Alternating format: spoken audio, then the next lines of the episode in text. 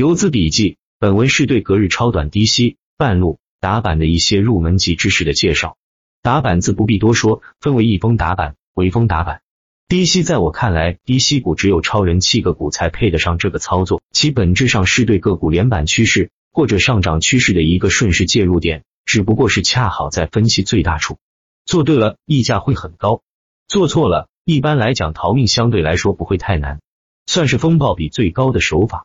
而超人气股一般是妖股、总龙头、龙头股这三类股各有其特点。妖股一般人很难拿住，独立走势，盘中反复震荡洗盘，不受热点题材影响，纯粹资金抱团打造出来。这种也容易被称为庄股。我个人是不太认同庄股的说法。利弗莫尔曾经说过，庄家能操纵拉升的个股，只因为它本来就有上涨动力。如果它的内在动力衰竭，任谁也无法操纵它获利。总龙头是市场高标股，同时也拥有大批的题材小弟，因为是主流题材的高标，所以被称为总龙头。妖股和总龙头都是市场高标股，而一些支流、次流题材的龙头则身位低一些。所谓的超人气股，当然不仅仅在于其连板高度，更在于其市场渗透度，也就是赵老哥所说的爆量。经过群众的检验，凡是经过群众检验又能够达到四连板以上高度的股，都是超人气股。这类股，凡是跳水不触及水位线，或者触及了水位线立即反弹，都可以低吸承接。低吸的动机，则是博弈恐慌盘出局，卖压减弱之后，涨势延续。一般来说，低吸之后，当日股价只要不跌破水位，第二天都有冲高机会获利出局。连板是低吸最期待的结果，但即便没有连板，只要当日能够有浮盈或者不亏，也是正确的低吸。总龙头和龙头股相对于妖股来说，低吸的时机有更多的参照标准。在有小弟先助攻上板的情况下，遇到龙头跳水低吸，在逻辑上容易受到市场认可。但总龙头和妖股由于身位优势，本身受到更多资金关注，即便在没有助攻板的情况下，也能够择机低吸。而身位低一些的支线、次线龙头则必须考虑助攻板。半路，半路的本质是观察到买压突破临界点。与主流资金合力抢筹行为也是顺势，但在实操上有几种经典图形。这几种图形是经典的顺势介入点，但对于以龙头、打板等模式为核心操作的人来说，却无心去挖掘这么多模式。我认为一、二、四这三个图形对于打板客来讲是比较容易观察到的机会。如图一，首板冲高突破平台后炸板回落，可以加入自选。第二天高开爆量，分时显示承接力强。突破开盘高点，可以直接追高买入。图二，前面连板突然遇到大阴线，甚至跌停，导致场内筹码割肉出局。第二天开盘立即爆量，从水下拉升至水上，或者高开爆量承接，做分时突破状，可追高买入。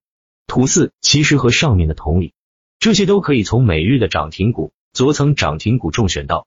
当然，上面是队形的讲解，如果能结合到主流热点题材，在题材热度还在的情况下。相关个股的半路追高冲击力会更强。从上面的讲解中，想必大家都发现了一个特点，那就是半路追高都是在遇到跳水砸盘之后做的。为何？本质这个玩法不是抄底，抄底的都是赌徒。这个玩法仍然是顺势，但是要避开砸盘压力，在砸盘压力散去之后，显示买压回升，主力资金继续做多才跟随的。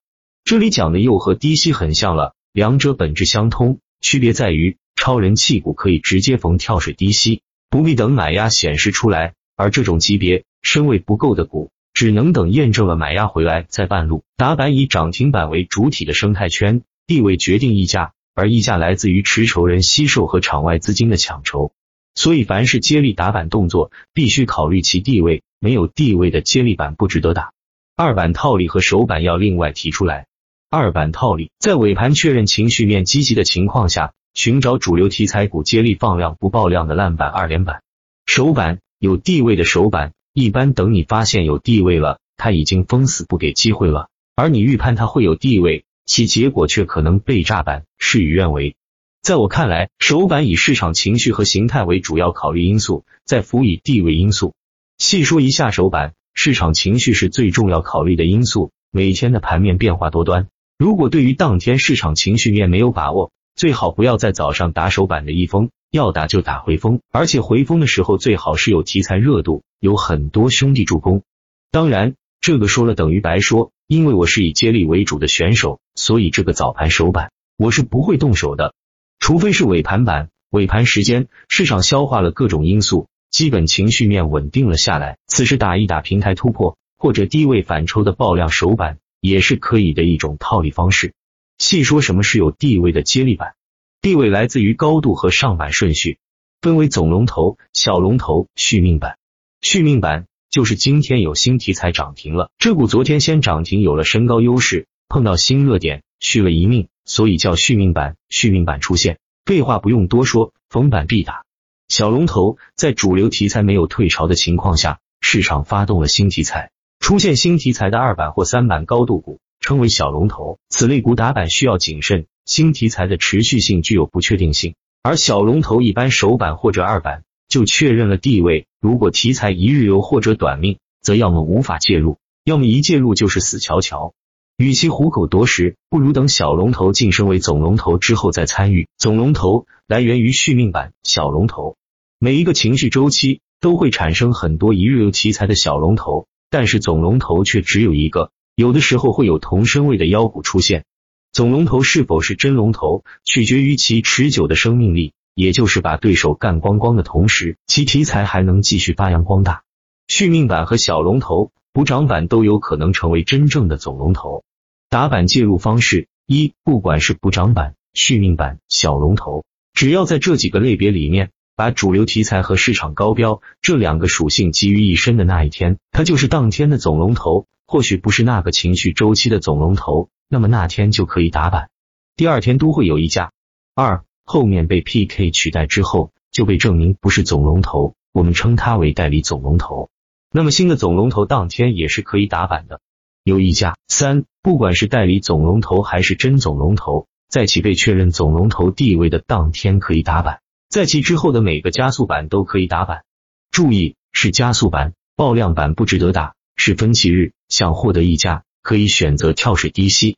视频最后分享一个打板客们用的好工具——打板客网交易系统一点六三版，专注短线、长线，价投也有用。更多信息自己去看一下。不知道网址的自己去百度。视频到这里结束了，走之前帮忙点下赞，多谢。